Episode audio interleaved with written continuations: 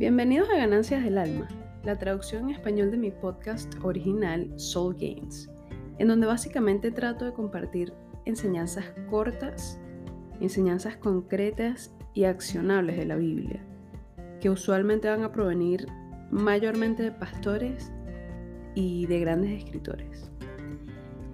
La idea o el propósito, mejor dicho, de este podcast es compartir esas enseñanzas que te acerquen más a Dios que te hacen pensar y que te dan una perspectiva y una sabiduría, con el favor de Dios obviamente, con la esperanza de que crezcas en tu relación con Él.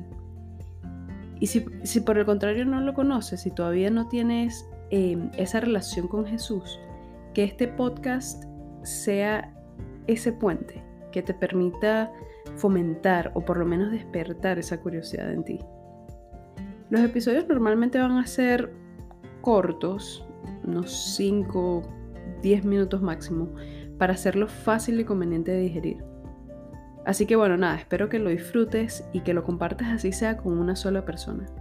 Porque si todos compartimos esto o algo parecido con al menos una persona en nuestras vidas, alguien que nos importa o alguien a quien amamos, la voz puede correrse poco a poco y así a través del tiempo, sabes, tocar más almas y promover esas ganancias del alma que al final del día son las ganancias más importantes en esta vida.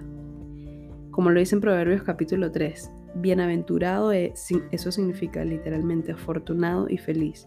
Bienaventurado es el hombre que haya la sabiduría y que adquiera entendimiento, porque su ganancia es mejor que la ganancia de la plata y sus beneficios más que el oro fino.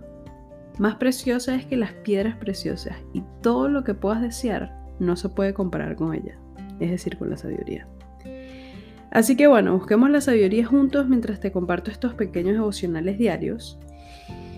Y sin más que decir, mi nombre es Melanie y espero que los disfrutes y los compartas con alguien.